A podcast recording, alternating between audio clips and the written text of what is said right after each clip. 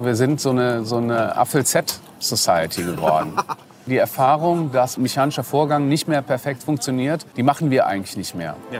Da kommt so ein maschinengewordener Gott Ja. und löst die eigenen Probleme. Ne? Das ist Philipp Thesen, Organisator der ADC Design Experience, Professor für Mensch-Maschine-Interaktion und der Ex-Designchef der Deutschen Telekom. Und wenn ihr mehr zu den Themen erfahren wollt, die Philipp und ich hier im Podcast besprechen, geht auf www.adc.de und kommt zur Design Experience am 13. und 14. September. Philipp und ich werden beide dort Keynotes halten und ein bisschen mehr Insights geben zu den Themen, die wir hier im Podcast besprechen. Ihr hört With Love and Data. Ein Podcast von Alex Jacobi. Mein Name ist Philipp Thesen. Ich ähm, bin Designer und ähm, beschäftige mich mit der Rolle von Design in, in digitaler Transformation. Ich ähm, bin Professor für Mensch-System-Interaktion an der Hochschule Darmstadt und ähm, arbeite dazu zu Themen Design und AI. Ähm, mache gerade ein Buch fertig. Und äh, ich habe die letzten zehn Jahre bei der Deutschen Telekom gearbeitet und war da Leiter Design und ähm, habe jede Menge Hardware, Software, Service-Innovationen gemacht und ähm, mich ziemlich intensiv damit auseinandergesetzt, welche Rolle das Design eigentlich braucht, um wirklich Wirkung zu erfalten. Und ähm, das ist eigentlich auch so im Thema Technologie, Love, Data, Design eigentlich auch mein Thema. Also Design Leadership ist ein großes Wort, aber Was ist das? Ja, das Design Leadership, ich glaube, man kann es einfach beschreiben als ähm, eine Konstellation, in der eben äh, Entscheidungen ähm, aus einer Designperspektive getroffen werden. Und ähm, das Design hat ja eine grandiose Aufgabe, immer schon gehabt, so Ver Vermittlung zwischen Technologie und Lebenswelt der Nutzer. Das war eben zu Beginn eher auf, so auf der industriellen Ebene. Das Design ist ja deshalb auch eigentlich erst wichtig geworden und vom Kunsthandwerk abgegrenzt, weil es die industrielle Massenproduktion gab. Da braucht man eben Design. Und ähm, jetzt erleben wir halt im Moment eigentlich so eine Zeit, wo die industrielle Massenproduktion an Bedeutung verliert und eigentlich die datengetriebene Produktion an Bedeutung gewinnt. Und ähm, da hat das Design eigentlich wieder die gleiche Funktion. Also Technologie beherrschbar zu machen, zu humanisieren. Und ähm, ja, und deshalb ist es eben ähm, Kannst du mal definieren, genau wie weit Design geht? Weil das wird ja sicherlich nicht nur visuell, wir reden jetzt nicht davon, dass man noch Buttons braucht und Grafik. Genau. Ich rede nicht über Grafikdesign. Also ich rede auch nicht über Interface-Design. Okay, no- noch nicht mal über Interface. Okay. Ja, das Interface ist jetzt ein weit definierter Begriff. Also was ist ein Interface? Ne? Also äh, ne, Geste, Sprache, äh, Display. Wie, wie muss ich mir denn diesen holistischen Designbegriff vorstellen? Ähm, ja, es gibt äh, so ein schönes Zitat ähm, aus dem Buch aus den USA, The Design Way. Ähm, When we create something, uh, systems, objects, processes und alles Mögliche, we engage in design. Und das ist eigentlich ein schöner, schöner Begriff. Also Design ist ja eigentlich eine Tätigkeit, die automatisch passiert, sobald man etwas tut, in mehr oder minder guter Qualität. Ja. Ja. Ähm, aber wenn man das Design ernst nimmt und mit Liebe tut, dann ähm, ist es eben etwas, wo es sehr stark um Verbesserung von, von Realitäten geht. Ja. Und ähm, das ist natürlich in der, in der, also es werden auch Dinge getan in der Wirtschaft, wo es eben nicht darum geht, Dinge für den, der es benutzt, besser zu machen, sondern Prozesse effizient auszunutzen, Businessmodelle zu skalieren und so weiter. Und äh, das ist eigentlich der Hintergrund, von dem viele Entscheidungen getroffen werden. Effizienz und so weiter. Ähm, und dort zu beginnen, was der Nutzer eigentlich braucht und was er am Ende erlebt und wie die Qualität dieses Erlebnisses ist, das ist eben eine Designaufgabe und ähm, Bedarf das Empathie? das bedarf Empathie. Das ist, der, das ist das, was das Design eben auch ganz entscheidend eben in so wirtschaftlichen Wertschöpfungsketten äh, oder Wirtsch- Wertschöpfungsprozessen einbringt, dass der, Design, dass der Designer Menschen versteht und eben das auch übersetzen kann. Und damit wird er so zwischen, zwischen einem Vermittler, ne? zwischen ja, Geschäftsmodellen, Prozessen, Also das Design vermittelt für dich zwischen dem Prozess und dem Menschen zum Beispiel. Ja, zwischen Prozess und Mensch und zwischen Produktion und Mensch und auch zwischen Technologie und Mensch.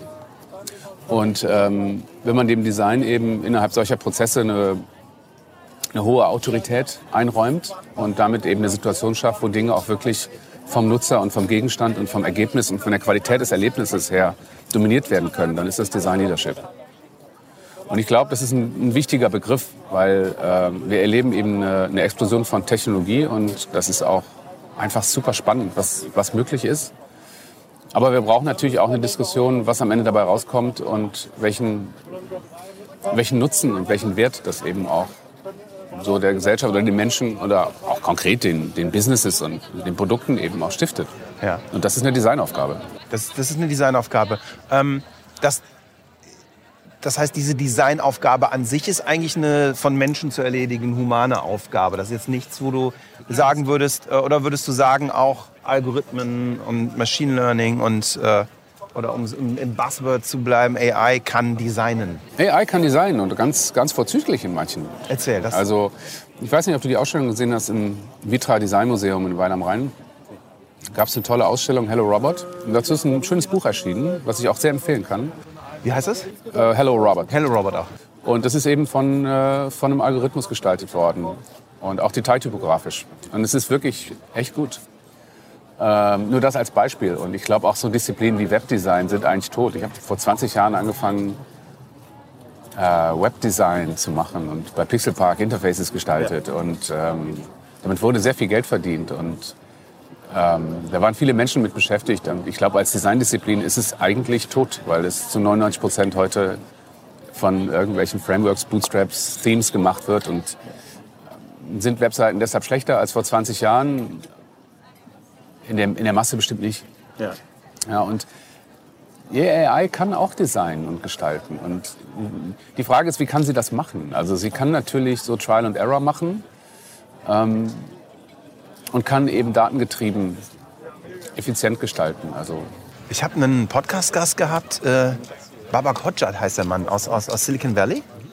Äh, Im Prinzip eine, so eine AI-Legende. Der, der baut seit 30 Jahren neuronale Netze. Und der baut eine Software, die Design mit genetischen Algorithmen in Echtzeit optimiert. Für Storefronts oder so, wo er sagt, gib mir all deine Textideen, gib mir all deine Button-Ideen, gib mir jede Idee, die überhaupt in die, ein Teil der Interaktion sein könnte. Und ich finde lange vor der Signifikanz, die du in einem AB-Test brauchst, Wege, das zu optimieren. Das ist ein Prozess, der nie endet. Das ist ein Prozess, der sich immer diverser für Zielgruppen ausgeht, wo auf einmal Design eigentlich nur noch die Kommunikationsidee ist und überhaupt nicht mehr äh, ein PDF, was der CMO freigibt. Genau, und das glaube ich auch. Also, ähm, also du kannst ja also ich glaube, die Rolle des Designers wird sich eben auch darauf beschränken, äh, Alphabete vorzugeben, mit denen AI Sprache, Sätze und ganze Texte zusammensetzt. Und ähm, das, du kannst das ja data-driven machen, das ist ja kein Problem. Also ich weiß nicht, wie viele hunderttausend Mal Amazon am Tag seine Website neu, neu launcht, mhm. je nach, nach Verkäufen und je nach... Ist ja kein Problem. Also du kannst ja data-driven eben ganz viel machen und verändern. Aber das ist dann eben was sehr Funktionales. Und jetzt tut das Design ja auch noch etwas, was eben Maschinen nicht können oder nur begrenzt können. Und zwar, Designer können eben abwägen, was äh, ästhetisch, also ästhetisch im Sinne des sinnlichen Erlebens denn gut ist. Ja. Und das ist ja auch eigentlich der Grund, warum der Designprozess als solches, das ist ja so ein schönes Zitat von Bernhard Bürdeck, Designprozess ist nicht, nicht abschließend rational erklärbar. Deshalb ist das Design ja auch so eine Transferwissenschaft. Also es ist also etwas, äh, was der nicht logische Moment im Design ist. Ist es emotional erklärbar? Vielleicht, kann auch manchmal instinktiv sein. Also es, das ist ja das Phänomen, es gibt ja manchmal saugeile Kreative, die haben nie eine Designschule von innen gesehen. Ja. Und die sind einfach saugeile. Aber was ist Instinkt? Sehr gute Frage. Ist das nicht nur äh, die Entscheidung von System One, die System 2 nicht kapiert und dann versucht nachträglich zu rationalisieren. Also auch Instinkt basiert ja, ist ja eine Form von Entscheidungsfindung.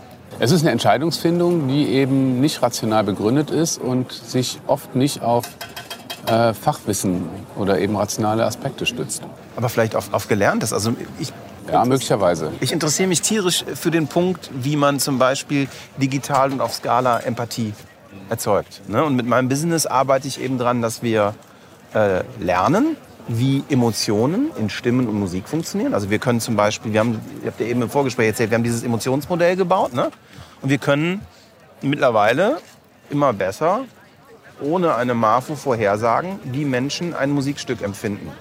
Und das rationale Warum ist uns ehrlich gesagt total scheißegal, weil uns im Prinzip interessiert. Genau, aber das ist ja ein typischer Design-Approach. Ja. Ne? Du, du, du entfasst ja eine Wirksamkeit, die Ja. gar nicht rational erklärbar sein muss. Das war, genau, die, die Warum-Frage ist einfach irrelevant. Das ist ja im Design eben auch. Und das, das ist ja auch äh, die Krux der Werbung über viele Jahre gewesen oder über, über Jahrzehnte. Und äh, der Grund, warum es eben diese Postrationalisierung auch von Designentwürfen und so weiter immer gab.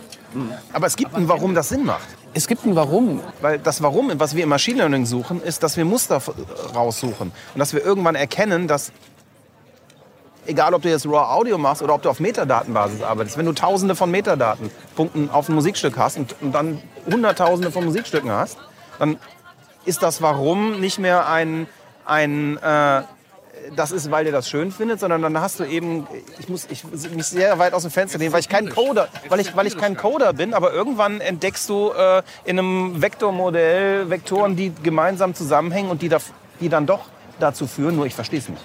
Genau, aber das ist ja, das ist ja auch eine gängige Verfahrensweise. Du kannst ja auch dich, dich Dingen phänomenologisch nähern, indem du es einfach mal untersuchst und nebeneinander legst und eben versuchst, daraus dann Ja. ne, sowas abzuleiten. Aber das Schöne ist, dass du dann was rational machst und am Ende ein empathisches Ergebnis hast. Also dass du, dass du es schaffst, dein Gegenüber zu antizipieren und sozusagen in einer äh, Form von Respekt deinem Gegenüber eine Botschaft so präsentierst, wie er, wie sie für ihn funktioniert. Es ist halt, und du sagst, das ist ein Design, das ist für dich auch Design sowas. Das ist für mich Design, ja. Das ist total spannend. Also Design ist für mich nicht, nicht Grafikdesign oder Produktdesign. ja, ja. Das, das ist es natürlich auch. Und wir sollten uns davor hüten, das Design äh, ähm, sozusagen als Universaldisziplin jetzt so aufzublähen. Ne? Das Design hat eben so einen kometenhaften Aufstieg in den letzten Jahren gehabt, eben weil es auch, weil der Bedarf auch einfach so groß ist in den neuen Realitäten und weil auch durch die digitale Transformation die die Problemstellung der, der, der Unternehmen und so, so komplex ist, dass man eigentlich Kreativität braucht, um die zu lösen. Und Was ist Kreativität für dich? ja, once again, also äh, nenn es äh, Talent. Ähm, es ist eben die Fähigkeit, mh, etwas zu schaffen oder neu zu kombinieren, was es vorher nicht gab. Ja. Also ich glaube, Also eine Transferleistung. es ist eine Transferleistung und ich glaube auch Innovation und Kreativität ist halt, ist halt sehr nah beieinander. Ne? Also Wie würdest du dann Innovationen definieren? Ähm, Innovation ist etwas, was oder ein Zustand, ein Ergebnis, ein Produkt, ein Prozess, ein Geschäftsmodell, was auch immer, was es nicht gab und etwas Neues, das Neue in der Welt, äh, was meistens auch nicht gänzlich neu ist, sondern meistens eine, eine Kombination von Neuem und Altbekanntem, aber in seiner Form eben neu. Das heißt, So noch nicht da gewesen. könnte, könnte, könnte man das mal ganz einfach runterbrechen und sagen, Kreativität ist der Prozess, um Innovation zu erzeugen? Ja, aber man kann auch mit Kreativität andere Sachen machen. Also es muss nicht, nicht immer Innovation dabei rauskommen. Meistens schon. Ja. Es kann ja auch eine Art und Weise sein, wie man ein bekanntes Pro Problem angeht.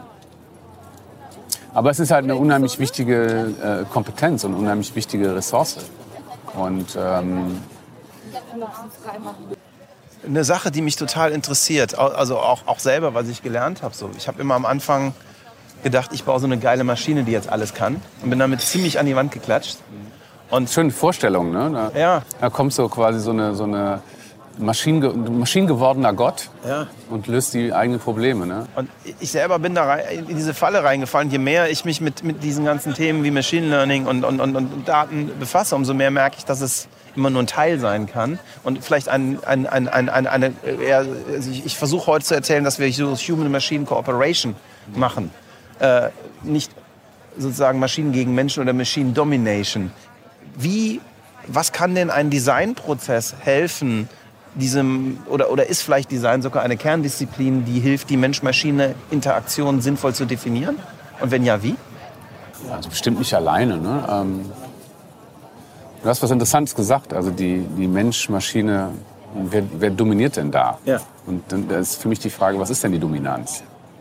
Ab wann ist denn was da eine Dominanz? Und das ist eine lustige Diskussion. Also wir, wir kennen ja alle die Science-Fiction-Dystopien und so, und der eigentlich das Showdown immer gleich ist. Der, also der, der Mensch züchtet sozusagen AI und, und etwas, was selber kann. Ja.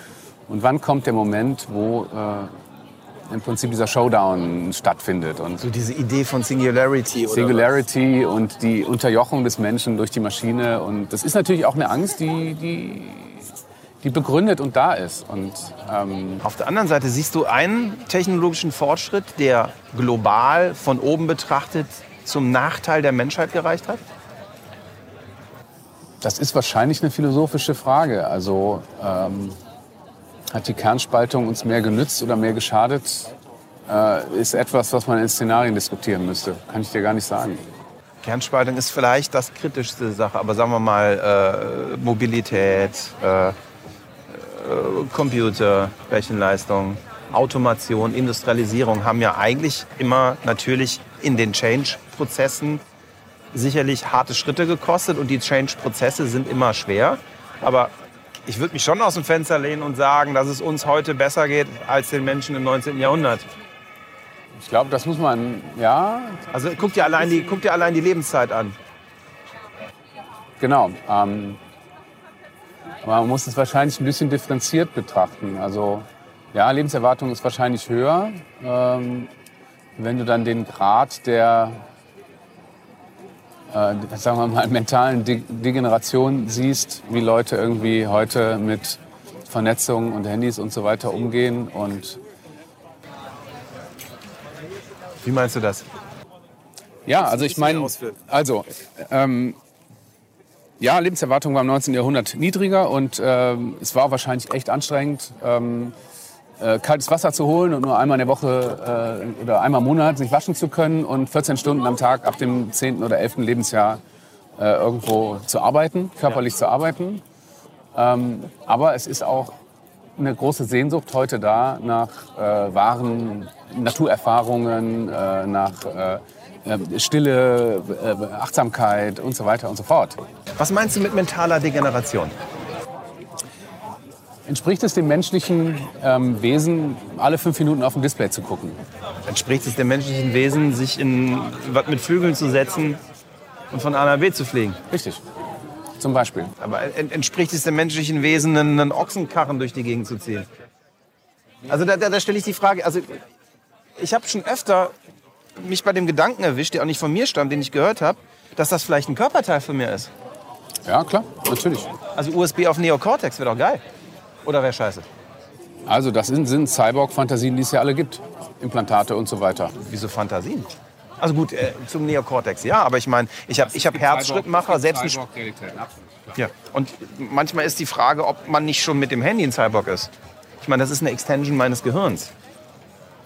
Und, und äh, klar, ich bin, also ich bin von meinem Handy abhängig. Ich führe meine ganze Firma über dieses Handy. Also manchmal noch mit dem kleinen Laptop da, aber ich bin sehr viel unterwegs. Und es ist wirklich krass, was ich mittlerweile mit meinem Handy machen kann. Genau, und das ist, das ist auf funktionaler Ebene ja total super. Ja. Aber es gibt wahrscheinlich auch eben Effekte an anderen Enden, die damit ja zusammenhängen. Und ja, ähm, ja deshalb ist die, die Frage, ich meine, es ist wirklich jetzt eine philosophische Frage, eine Ver Verbesserung oder Verschiebung. Ne? So, Zeit für einen Break. Und wie in jedem guten Podcast gibt's hier bei uns auch heute unseren Werbepartner. Und Werbepartner dieser Episode ist sonarbird.io, geschrieben sonarbird.io. Sonarbird ist die einfachste Möglichkeit, mit deiner Stimme ein Voice Briefing aufzunehmen und es auf Voice-Assistenten wie Amazon Alexa, Google Home oder aber auch als Podcast zu veröffentlichen. Du musst einfach nur deinen Laptop aufklappen, dein Briefing aufnehmen und auf Publish drücken. So einfach ist das. Also, wenn du, wie wir, der Meinung bist, dass Voice das nächste Internet ist, dann geh zu sonarbird.io, hol dir deinen Account und fang morgen mit deinem Flash-Briefing an. Weiter geht's mit dem Podcast. Wir sind jetzt schon sehr philosophisch geworden und was siehst du denn so an konkreten Ansätzen für, sagen wir mal, uns in dem weitesten Sinne der Werber-, Kommunikationsbranche oder so, wie wir das sehen? Wo, was, was können wir so konkret schon mal tun und machen mit diesen ganzen Gedanken, wenn wir sagen, wir müssen Mensch-Maschine-Interaktion designen? Wie, wie kann das, was, was können wir für unseren Alltag mitnehmen? Also ich glaube, es, was, ich, was ich feststelle eben auch in den Diskussionen, und da kommen wir eigentlich so ein bisschen zum Anfang des Gesprächs zurück, ist, ähm, in welcher Rolle sich das der Designer sieht und was er eben tut. Und ähm, wir haben es ja eben schon, schon angeschnitten. Also ich glaube, viele, viele Aufgaben, die eben vor Jahren noch von Menschen gemacht wurden, werden heute von Maschinen gemacht, auch in der Kommunikationsbranche. Also ich weiß nicht, äh, ich, ich habe ja mal Grafikdesign studiert, da, da, da gab es noch eine Bleisatzwerkstatt und so, die gibt es jetzt wieder und das ist wieder en vogue. Mit Ja, aber das ist Siebdruck und all, alles. Das genau, wie- wie das ist jetzt. Liebhaber, Ja. das ist Liebhaberei jetzt. Ne? Aber ähm, also ich, es ist ja auch einfach eine Branche, die durch viele äh, Entwicklungen gegangen ist und wo eben Digitalisierung und, und Automation ja auch eine große Rolle gespielt hat. Und ähm, ich finde, wie gesagt, dieses Beispiel Webdesign eigentlich ein interessantes, dass es so als Disziplin ja gar nicht, gar nicht mehr gibt. Es ist ja nicht, nicht mehr notwendig. Und ähm, auch was du beschreibst mit Sound, ähm, ich weiß nicht, wie hoch der Anteil äh, an, an Sound ist, der jetzt wirklich noch von einem Sounddesigner gemacht wird oder wie hoch der, der automatisierte Anteil ist. Und Sounddesign gab es ja vor 100 Jahren auch schon gegeben, da ist es halt von, von Orchestern eingespielt. Also ich bin, ja, also ich, ich, ich persönlich bin zum Das Beispiel, gibt es bestimmt auch wieder als Liebhaberei. mu- ich muss da oft sehr viel argumentieren, weil also ich bin, wie gesagt, ich habe eine History als Musikproduzent. Früher habe ich die Mucke selber gemacht. Ich wollte eigentlich ein skalierbares Business haben, habe irgendwann gemerkt, scheiße, den Alex kannst du nicht klonen. Und du kannst es irgendwie auch nicht in der äh, Kleinstadt Aachen irgendwie äh, 30 Musiker einstellen, die irgendwie den ganzen Tag komponieren. Und habe mich dann irgendwann hab gesagt, eigentlich, das, das muss anders, das muss mit fertiger Musik gehen. Und ich muss eben meine Rolle von dem Produzenten, der irgendwie auf Spurebene sagt, ich muss hier die Spiccato-Strings oder den, den Brezelbass Ja. einbauen, gesagt, äh, vielleicht muss ich eher wie ein DJ denken. Und, und, und, und, und das kuratieren und machen. Und am Ende kann es mir ja scheißegal sein. Hauptsache ich erzeug die, die, die, die, diese äh, Emotion damit. Ja, genau. Ja, und ich glaube eben, dass, das gilt auch für andere Disziplinen, also Corporate Design, Brand Design oder auch so Digital Identity oder überhaupt Identity. Ich glaube, dass die Designer eben zunehmend, ähm, wie gesagt, nur noch, nur noch Buchstaben gestalten, mit der eben Maschinen dann Sätze bilden. Ne? Also im Prinzip Metakreation. Also, also eine Sache, die mich... Also ich, es, es wird sich wahrscheinlich trennen. Ne? Es wird wahrscheinlich Hardcore, äh, ähm, äh, Hand-Drawn Illustration und so weiter. Also Liebhaberei, das wird es natürlich schon geben. Aber das andere, ja, glaube ich schon, das ist sehr stark Metakreation. Das, das, das Definieren von Modulen und Assets und kleinen Elementen und so weiter, die eben dann auch maschinell zusammengesetzt werden. Ne? Schön, das, das, ich- den, den Begriff mag ich auch total gern, dieser, dieser Metakreation, weil ich, ich äh, nehme eigentlich unseren Job heute schon so wahr. Ne? Also wa- wa- was ich jetzt, Also im Vergleich vor, vor fünf Jahren schon. Ne? Ja. also wa- wa- was ich zum Beispiel im Daily Business mache, ich überlege mir, äh, ich brauche eine Musik von Commercial. Ja? Und ich baue mir ein Emotionsmodell, in dem ich mir schaue, wie wird die Musik wahrgenommen. Und dann ist zum Beispiel eine spannende Sache der Metakreation, dass ich eben nicht mehr sage, ich möchte hier Coldplay oder ich möchte hier Timpani Drums, sondern ich sage, ich definiere, ich möchte hier ein Gefühl haben, eine Emotion erzeugen, eine Funktion des Storytellings machen. Und dann wird es nämlich ganz spannend. Dann kann ich nämlich auf einmal rauskriegen, dass ich in Schweden eine ganz andere Mucke brauche als in, in Italien. Und, und, aber dieser Wandel in die Metakreation ist, glaube ich, auch was gerade hier heute äh, mit den ganzen Kollegen, äh, die hier sind, noch eine Riesenaufgabe. Und wo wir auch nicht ohne Grund auch eine meiner Motivationen, dass wir diesen Podcast machen, darüber reden, weil ich glaube, dass der Wandel weg oder auch zu erkennen, wo die eigentliche Stärke liegt, nämlich in der Idee einer, einer emotionalen Reise und nicht zu wissen, ich muss grün nehmen. Ich glaube, da muss noch viel Umdenken stattfinden, oder? ja, es fallen ja ganze, ähm, es fallen ja eben ganze Berufsbilder weg. Ja, aber auch nicht wirklich. Also wenn dein Business ist, wenn dein Business ist, zu wissen, welche Farbe ein Button hat, dann ist dein Job weg. Wenn dein Business aber ist, dafür zu sorgen, dass Leute klicken, dann kommst du auf andere Ideen und machst Genau, es. richtig. Aber dafür müssen die Leute eben auch andere Kompetenzen haben ne? oder was anderes machen. Aber haben sie die Kompetenz nicht schon und müssen nur noch umdenken, dass sie ihre Handlungen überdenken? Wenn die Kompetenz Kreativität ist, dann haben sie die Kompetenz, sonst wären sie heute nicht hier, sonst würden sie nicht, nicht Design oder andere Dinge studieren oder eben auch was ganz anderes machen äh, oder eben nicht in kreativen Berufen arbeiten. Wenn das die Kompetenz ja, dann ist es eine Frage des Handwerkszeugs. Ja. Ne? Und das, ähm, wobei auch da, also ich, Also Zeichnen zum Beispiel ist wirklich eine tolle Ausdrucksweise. Und ähm, was kann ein Computer zeichnen? Ich habe gestern so ein schönes, schönes Produkt gefunden über so einen Drawing Robot. Ja. 89 Pfund kann man in London bestellen. Drawing Robot. Und ähm, ich habe es noch nicht ganz durchdrungen, wie es funktioniert. Aber ich glaube, er repliziert eben Handdrawings. Ja. Was ganz cool ist. Das heißt, du machst eine, er lernt und, und macht. Aber er repliziert. Er repliziert. So, und das ist auch, der, die Schachcom Schachcomputer replizieren. Ja. Den hat, man, denen hat man Züge beigebracht und die führen sie aus. Da ist die Frage, was macht AlphaGo? Repliziert das noch? Nee, lernen. Das Lernen. Also, wer, wer, der, der AlphaGo Drawing Robot würde selber zeichnen lernen. Ja. Aber wie zeichnet denn der jetzt? Das ist eine geile Frage. Aber die Frage ist, würde er wirklich zeichnen lernen? Weil nicht wenige Leute, erschreckenderweise, je tiefer sie in Data Science und neuronalen Netzen hängen, fangen, äh, behaupten oder erzählen immer, dass sie nicht glauben, dass Kreativität in den nächsten 100 Jahren überhaupt algorithmisch machbar ist. So, es gibt ja diese, äh, äh, ne, also Ja, ja, klar. Muster erkennen, Plots erkennen, Geschichten weiterschreiben, ja. Aber sich, keine Ahnung, es gab ja immer, es gibt ja diesen berühmten Case, da haben wir, glaube ich, auch schon super oft hier drüber geredet in den Folgen, wo, so, wo du, keine Ahnung, sechs Staffeln Game of Thrones rein, siebte Predicten, easy. Ne, Mustererkennung. Aber kommt eine AI auf den Jon Snow? Und das, wie siehst du das? Wahrscheinlich nicht.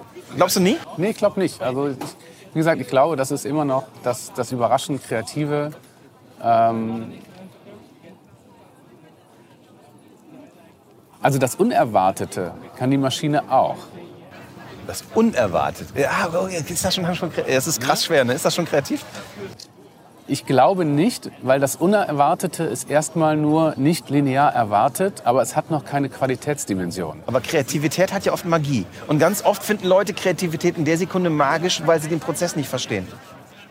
Und wenn sie den, die Herleitung kennen, wird es auf einmal total, ach scheiße, so einfach. Ja, genau, aber es hat eine Qualitätsdimension. Okay. Da- da- Das, was da bei Kreativität rauskommt, ist irgendwie gut. Und das Unerwartete ist erstmal nur eine, eine Variation. Okay, ja, das ist Auch, was. auch wenn nicht linear, äh, nicht linear abgeleitet. Es ist unerwartet. Es ist, es ist eine Vari aber es ist, es ist noch nicht gut. Wer entscheidet denn, was wann gut ist? Da kommen wir zurück zum Anfang unseres Gesprächs. Was ist eine Innovation? Ja. Und so weiter. Ich weiß, wir drehen uns im Kreis und äh, ich glaube, die ganze Welt dreht sich gerade im Kreis. 24 Mal in der Stunde, ne? Ähm, alle 24 Stunden. Und äh, ja, ach, was, ich, was ich immer am lustigsten finde, ist, wie häufig man mit der eigentlichen Motivation einfach nur mal so ein bisschen Daten in Kampagnen und Ideen zu kriegen, in ethischen Diskussionen enden. Ja, klar, natürlich. Das, also, und je, je länger ich das mache und je mehr Machine Learning ich mache und je mehr AI ich mache und je mehr ich Produkte in die Richtung mache, umso weniger glaube ich, dass das ein technisches Problem ist, sondern ein gesellschaftliches, soziales. absolut. Absolut. Es ist so ein bisschen äh, bau die Welt, in der du leben willst und nicht die Welt, die du, in der du nicht leben willst. Aber das ist eine ureigenste Aufgabe von Design. Ja. Und Architektur und, und verwandten Disziplinen. Ne? Aber bau, bau die Welt, in der du leben willst, klar. Du, du hast eben erzählt, du bist Professor. Ja. Du arbeitest mit Studenten. Ja. Mit, siehst du irgendwie. Gibt, gibt's neues Denken bei, bei äh, ich meine, ich bin jetzt auch äh, 42. Gibt, gibt's neues Denken in Richtungen von Leuten, das, was es früher nicht gab? Also tut sich da was? also, ähm, das ist schwer zu beantworten. Also es gibt einen ganz unterschiedlichen Umgang mit bestimmten Themen. Ich glaube, es hat sich total viel verändert, so auch mit digitalen Themen und so, klar. Das kann man ja auch in jedem Trendreport lesen und das, das stimmt auch. Also der Umgang mit, äh, mit eigenen Daten und Privatsphäre und ähm, was man auch äh, erwartet, was ähm, also dass, es, dass es überall WLAN gibt und immer und dass das nichts kostet und dass es da ist und, und all diese Dinge. Also ja, ja, so die typischen Phänomene von Menschen, die eben damit aufgewachsen sind, was für uns noch ein, ein disruptiver Change war. Neues Denken. Ich, vielleicht, vielleicht auch nicht. Also ich, ich, bin, ich habe ich hab manchmal komische Gedanken in der Richtung. Also ich führe relativ viele Bewerbungsgespräche immer durch meine Rolle in meiner Firma und merke so, manchmal, ich sage ich jetzt immer, ich geb- begebe mich dann immer aus einer HR-Sicht jetzt auf sehr dünnes Eis, weil ich Dinge sage, die dann vielleicht einige nicht hören wollen, die sicherlich unserem HR nicht nutzen. Aber ich, ich drücke es mal vorsichtig aus. Ich nehme mehr und mehr, Entschuldigung, vielleicht auch durch die digitalisierte Welt einen Wunsch von jungen Menschen wahr, äh, noch etwas zu machen, ganz andere neue Experiences zu haben. Also und zwar speziell in unserem Kulturraum, wo, wo Gestaltung, Arbeit und oder sagen wir mal Profession, es muss gar nicht Arbeit und Job sein, eine immer geringere Rolle spielen. Und ich habe ein ganz bisschen Schiss, weil wir haben zum Beispiel auch ein paar Developer in, in Hanoi. Und wenn ich mir anschaue, wie so die, der Drive zu Profession ist und der unbedingte Wunsch zu gestalten und, und, und mitzugestalten, zum Beispiel in Asien ist oder, auch in Amerika ist, versus wie es hier läuft in unserer, sagen wir mal, digitalisierten Wohlstandsgesellschaft, dann habe ich manchmal, ich kann das respektieren, dass Menschen verschiedene Dinge tun wollen. Ich frage mich aber, sind wir in der Steinzeit in, in, in 40 Jahren? Deshalb stelle ich dir die Frage so ein bisschen als Professor. Das ist der Hintergrund meiner Frage. Ja, ich glaube, das ist ein insgesamt ein Phänomen. Ne? Also ich war neulich in den USA und da ist mir noch mal klar geworden, ähm, warum wir eigentlich so in, in, in Deutschland auch so diesen, diesen, diesen Qualitätsoptimierung so haben. Ne? Ich meine, Europa ist halt ein super, super kleiner Raum Ja. und ähm, die Expansion ist ja sehr begrenzt. Und, also räumlich erstmal. Und das macht auch was mit dem Denken. Und ähm, deshalb sind wir eben seit vielen, vielen Jahren, und der Zweite Weltkrieg ist ja auch schon nochmal eine, eine ganze Weile her, damit beschäftigt, äh, eben unsere Umwelt so wahnsinnig qualitativ zu optimieren. Und daran sind wir in Deutschland ja auch wirklich, wirklich groß und toll und auch mit der Ingenieurskultur und so. Und, ähm, und das führt so ein bisschen zu so einem Denken der ja, iterativen Optimierung, aber eigentlich nicht so richtig zu Disruptive Change. Und da muss man eben verstehen, dass so BRIC-Staaten oder Länder, in denen auch äh, in, in jüngster Zeit auch große politische Veränderungen stattgefunden haben oder auch in Amerika ist es wirklich auch einfach der Spirit und der Geist in diesem riesengroßen Land, immer was ganz Neues zu machen. Ähm, und, und die asiatischen Staaten haben natürlich auch einfach, da, da passiert sehr viel Veränderung. Ja. Da passiert sehr viel von dem, was in Europa über große, große Zeiträume passiert ist. Und ähm, ich glaube, das macht natürlich was mit, mit den Menschen und, und auch den jungen Leuten. Also wie weit gucke ich, wie weit springe ich.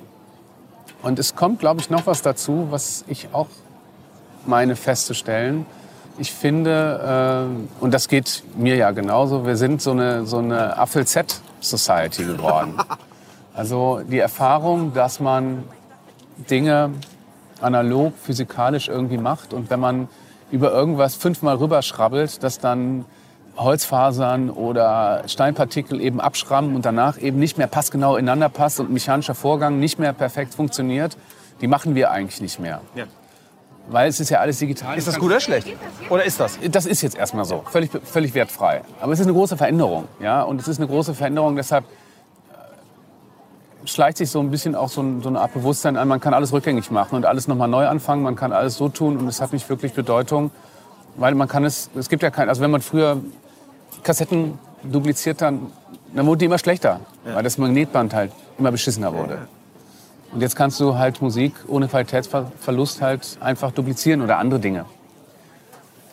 Und das ist schon etwas, was auch eine Haltung zur Welt schärft. Auf jeden Fall. Wenn wir, wenn wir über die Beziehung sprechen, Mensch und Umwelt und so. Aber, aber das ist ja, das ist, das ist ja eine, eine, eine Geschichte, vor der jedes Geschäft heute steht. Also ganz ehrlich, wir sitzen heute hier, weil ich in meinem Business vor dem Problem stehe, dass das, was ich früher verkauft habe, ein knappes Gut war. Also im, das ist ein bisschen wie die Kassette, die sich abnutzt. Ich habe keine Ahnung, eine Mucke, die der CD nicht hat. Ich habe die Nummer von einem geilen Sprecher, die der nicht hat. Äh, und ich stehe, oder der, der, die Tatsache, dass wir beide heute hier sitzen, ist Ist einer Maschine das zu verdanken. Meines, meines Gedankenprozesses. Ähm, wie existiere ich denn noch, in, wenn das, was ich mache, ubiquitär verfügbar ist? Genau, und es ist einer Maschine zu verdanken. Wir, wir Ja. kannten uns ja bis vor einer halben Stunde nicht. Ja. Ne? Und eine Maschine hat eben abgeglichen, was wir für Interessen haben. Oh, da, da war ein Mensch dabei. Ja? Ja, da war Jill dabei. Okay, gut. Also, Jill ist- thank you, Jill. Ja, nee, also Jill ist, Jill ist, sie ist gerade nicht hier, man muss mal sagen, sie ist ein der unglaublich Aber ohne- empathischsten aber ohne- Menschen, die ich kenne. Aber ohne die Maschine wäre das ja, nie- hätte das ja so nicht funktioniert. Und die, und die Vergleichbarkeit von, von, von Diensten und Waren global in, in, Ja. in winzigen Sekunden und so Ja. weiter ist ja Ja, okay, wahrscheinlich hat uns LinkedIn zusammengebracht oder welche Maschine auch immer. wahrscheinlich. Naja, so, aber was ich damit sagen wollte, ist der, der Drang zur Profession.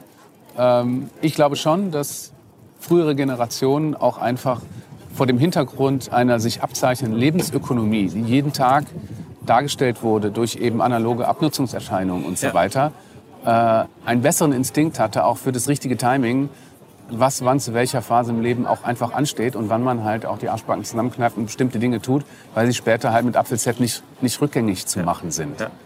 Ähm, und das, glaube ich, ist schon ein Thema. Also, ich nehme das Plädoyer mit Act like there's no Apfelset.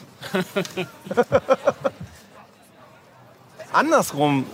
Du, vielleicht gibt's, sagen- vielleicht gibt's auch eine, eine, vielleicht ist es etwas, was wir heute noch nicht überblicken. Vielleicht gibt's auch eine, eine digitale Abnutzung. Aber ich sag, ich will jetzt mal die Gegenthese einnehmen und sagen, dass Apfel Z überhaupt erst die Entwicklung ermöglicht, die wir haben, weil dass ich einfach mal, ich sage jetzt das böse A-Wort nicht, äh, mal was mache, mal gucke, ob es klappt, ganz schnell korrigiere, gucke, ob es klappt, korrigiere, es auch rückgängig mache und wieder it iterativ immer besser werde, würde doch ohne Apfel Z gar nicht gehen. Doch, hat schon immer funktioniert.